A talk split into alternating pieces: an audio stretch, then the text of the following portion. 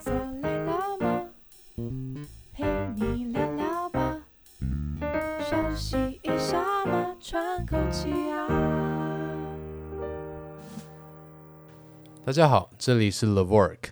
Life Work Balance，我是小树，我是 Cherry。就是最近新闻上一直在讨论一个词汇，是从欧美国家那边传过来的，叫做“安静辞职”。你有看到这则新闻吗？你说。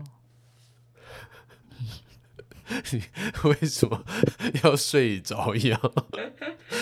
因为安静辞职，我要睡着啊。好啊，好，安静辞职的这个词汇啊，就是刚开始看到的时候，其实有一点点摸不着头绪，不太确定他到底在讲什么。就是要不要走啊？到底要不要辞职？对，到底是辞职了还是还没辞职？是吗？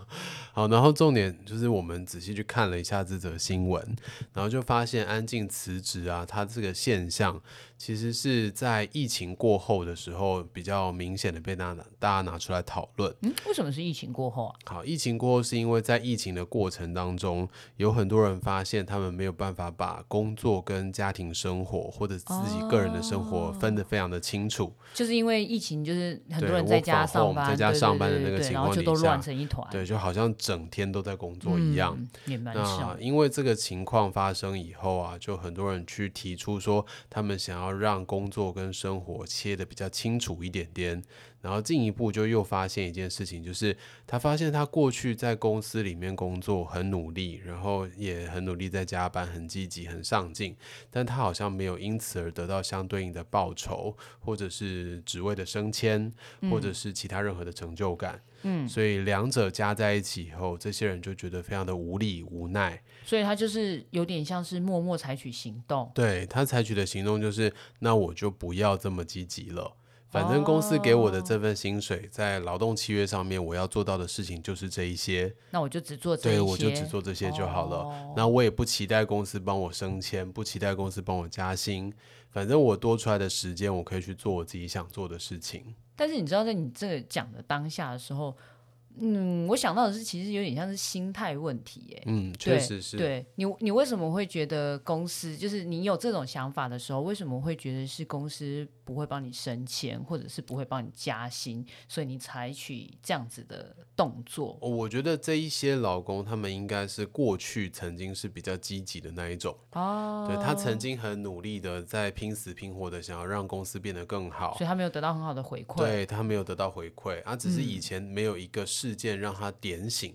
然后正好疫情过程当中，他变得更加辛苦的工作了。哦。然后他忽然好像被点醒了这件事情。所以是在采取一种无言的抗议吗？对，我觉得是有一点像无言的抗议。就是既然呃我在这里没有办法得到我想得到的成就感，嗯，那我不如就把时间挪出来，不管是生活也好，或者是我要去进修也好，或者是我要去学其他我自己有兴趣的事情，那个其实都是我自己可以掌控的。对，不如就把我的时间放在我可以掌控的事情上。但是你知道这个词啊，我第一次看到的时候，嗯，我的想法也比较像，因为后来就是陆陆续续有一些人就开始讨论这个词的各意义，然后我甚至发现它还有文化上的不同。对对，然后呃，所谓的文化上的不同是，你刚才那个讲法，我觉得听起来就比较像亚洲人的想法，嗯嗯嗯，对吧？对，他比较偏向说啊，我就算了，反正我也不想要那么多。那我干脆就把这个时间确定好。那我记得在去年的时候，呃，中国那边有一个说法叫做“躺平”。那躺平的概念就是说，呃，有很多年轻人他们觉得我真的不需要特别的努力，因为反正房价这么贵，反正我什么都买不起啊。对啊，我一定都买不起。我就算再怎么努力，未来我的生活品质也不会改善到哪里去。那不如就躺平吧。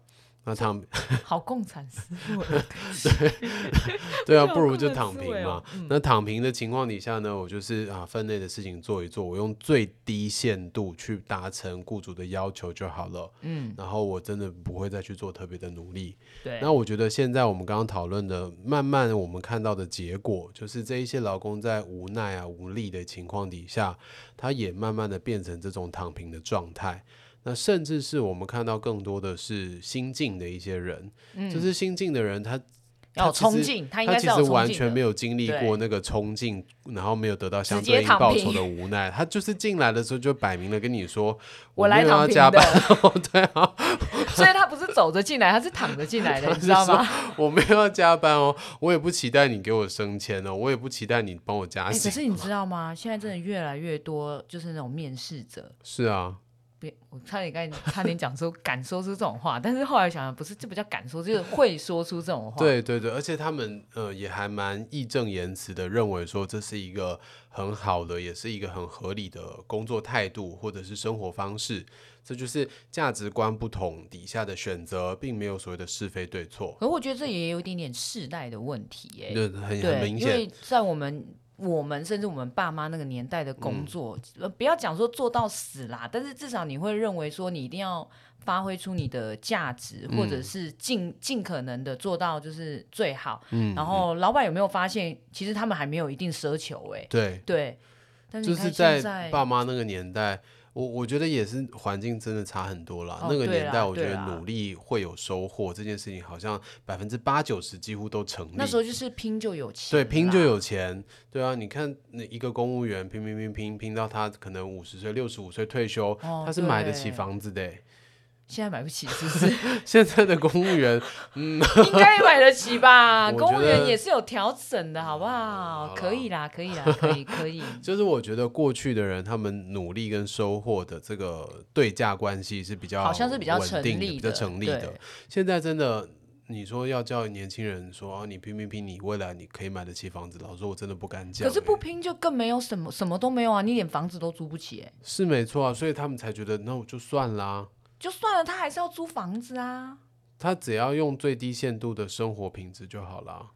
哦，他也不期待他可以住得到别墅啊、透天啊。反正他的房子可以上厕所、睡觉、洗澡这样就好了。是是是，没错。哦，好吧，就是最低限度的这个呃付出，最低限度的生活享受。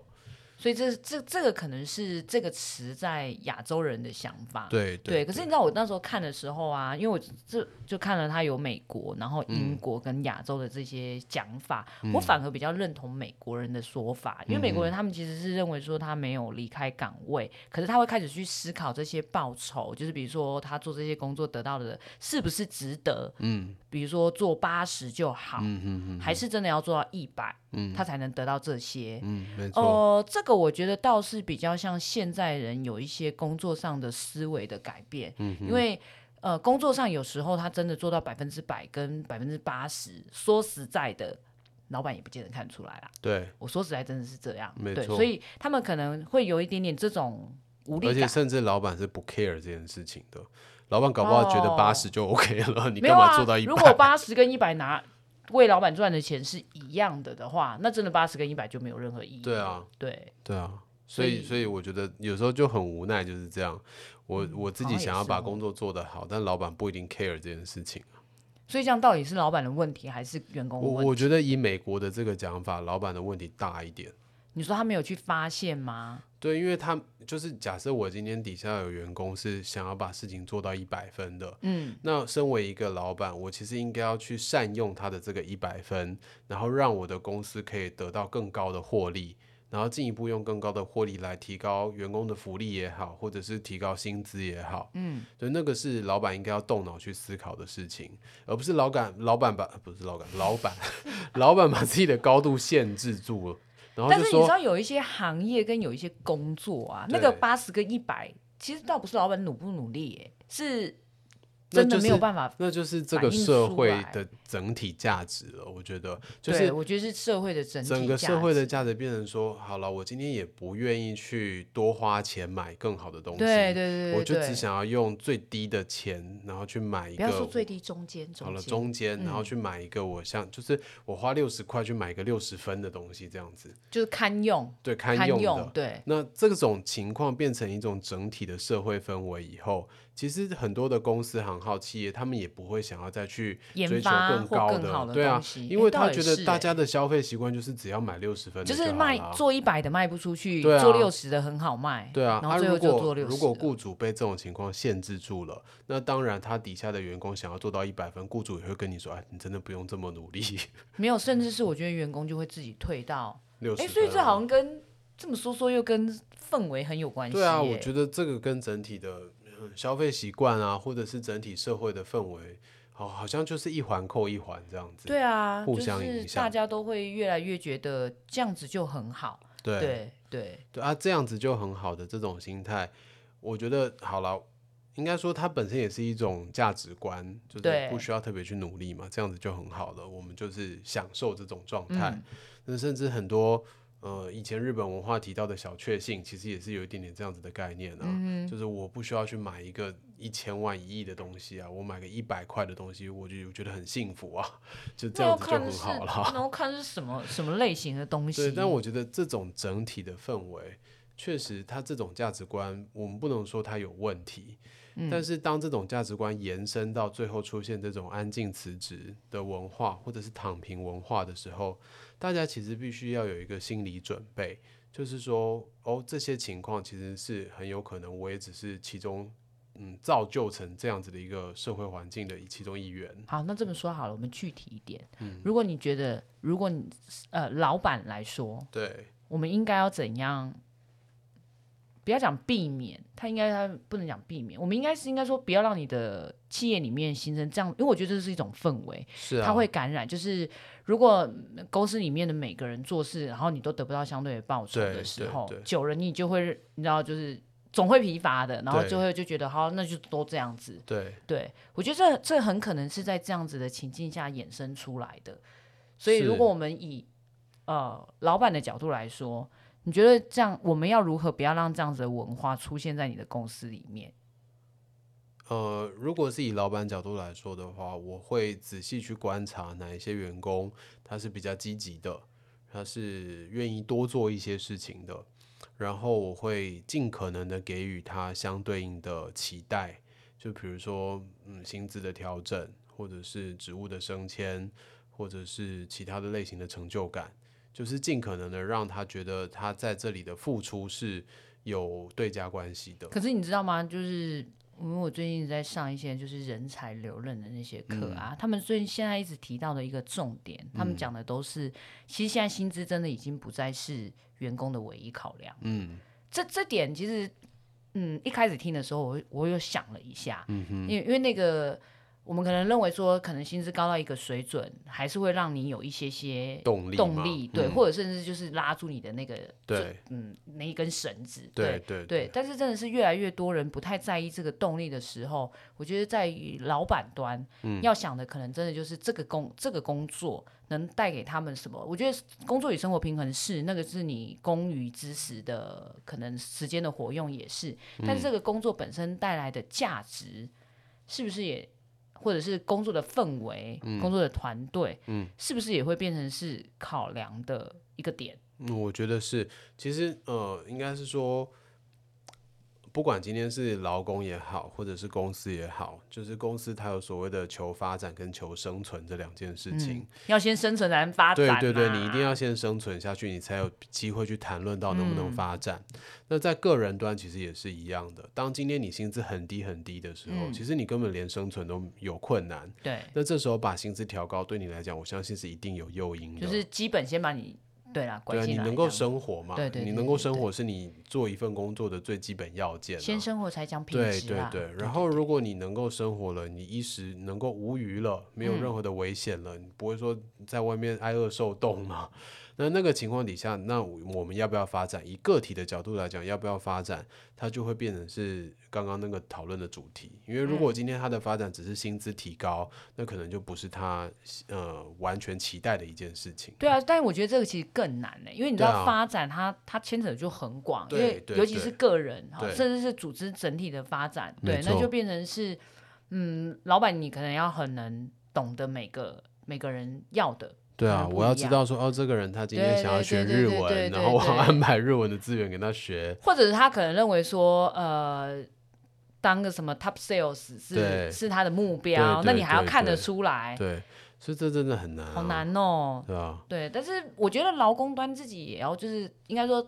被雇的我们啦，嗯、啊，应该也要有一些些不一样的想法，因为我认为现在工作本来就不是所有人的全部，嗯，对。但是这份工作它其实是什么价值，嗯，是你这个人来定义，嗯、而不是不是用比如说你说啊这个工作公司就这样啊，然后所以我也跟着一起这样啊，对对对。对这样子就有点像是把责任都丢给公司端，对别人了。对啊，更可怕的就是当这种劳工出现的时候，他会进入一个双重标准的状态。哦，就是他对他自己很宽容，他觉得说我，我，我只要躺平就好了。但是他希望他的躺平状态是可以持续延续下去的。他希望他的公司可以很稳定，他可以一直这样闲闲的吗？可以很稳定的让他以这种安静辞职的状态做个十年，做个二十年这样。但如果他们公司都是这种人，你觉得这个公司怎么可能活十年二十年？对啊，这就是生存问题啊！他根本连存活都存活不下去啊！啊但我觉得有一些劳工，他反而会以这个方式去要求他的老板说：“哦，你的责任就是应该让公司稳定啊。”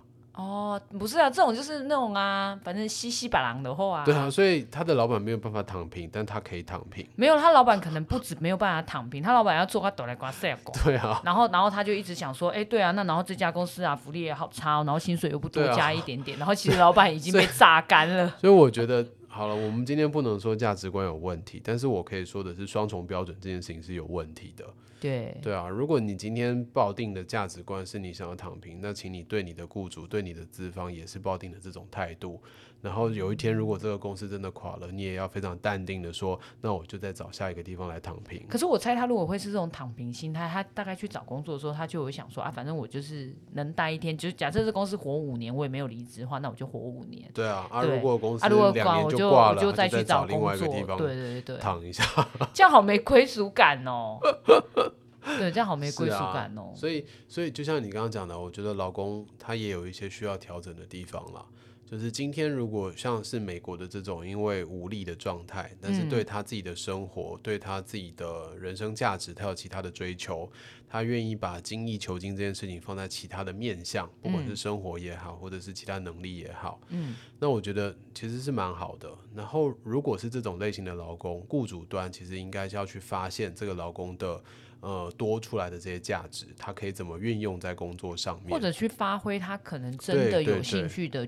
领域吧，对对对，对没错，对，所以我觉得这是雇主劳工在这种文化底下的调整模式。嗯，但如果今天遇到的是这种一进来他摆明了就是我要躺的这种，我五点要下班。对对，其实呃，雇主端啦，我觉得自己就要好好的去思考。如果今天你的劳工都是这种类型的人，那未来你的公司它的竞争力也一定有可能就会停滞，甚至是退步的。嗯、对。那在这个情况底下，你是不是要去聘这种类型的劳工？所以这就是啊，为什么面试的时候有一些公司会问说，那你可以配合加班吗？嗯，对啊，这也是一个很难。但是问题是，这个问题我如果真的回答你可以，你会就百分之百相信吗？我每次都在想这个问题，我说我在想说这个问题问的用意是什么？我可能会要问问的就变成说，在哪些情况底下你会愿意加班？然后他可能就回答你说，呃，就是呃不超过的情况下，啊，这样你可以接受吗？对啊，啊，如果是这种类型的话，那就是法律的问题啊。但是他并没有特别积极的去思考，他想要透过加班为这个公司带来什么样额外的价值啊？没有，他可能还会问你说：“那加班费有在，就是怎么计算，或者是额外的？”对，那我也可以跟他说，我们就是依法给加班费啊。但是到底在什么样的情况底下你会愿意加班？这件事情其实我觉得是劳工应该去思考的。嗯，真的，老板好难当哦。老板好难当哦！啊，公告被考啊！有老板要哭了，老板好难当哦。好了，我觉得我们这集已经 聊太多了，这可以剪成两集来放。没有没有，它还是一集，它还是一集。对啊，所以其实真的这个词汇很新，然后我相信社会上已经有很多的讨论了。那不管今天我们的听众是属于劳方还是资方，我觉得都可以自己去。或是你是哪一派？对对，你可以去。在这个词汇上面找到自己的定位，对，想一想，可是你到底是属于哪一种类型的安静辞职，还是你还是很努力正在拼的那一个？嗯，嗯，其实都没有说一定哪一种是对是错啦。但是我觉得很重要的一点是，其实你还是要对于你自己这个工作有你自己的认知跟看法跟认同啦。没错，对。而且我一再强调就是，我觉得。大家的价值观定下来了以后，你应该以相同的一套价值观去看待你的雇主或者你的工作伙伴。确实也是，对啊，对，要不然其实是很不公平啊。总是要换位思考一下下。没错没错，嗯，好哦，那就分享到这边。如果大家对于这个词汇有任何自己独到的见解，或者是有你身边的故事想要分享，都欢迎点击底下的链接来告诉我们。拜拜喽，拜拜。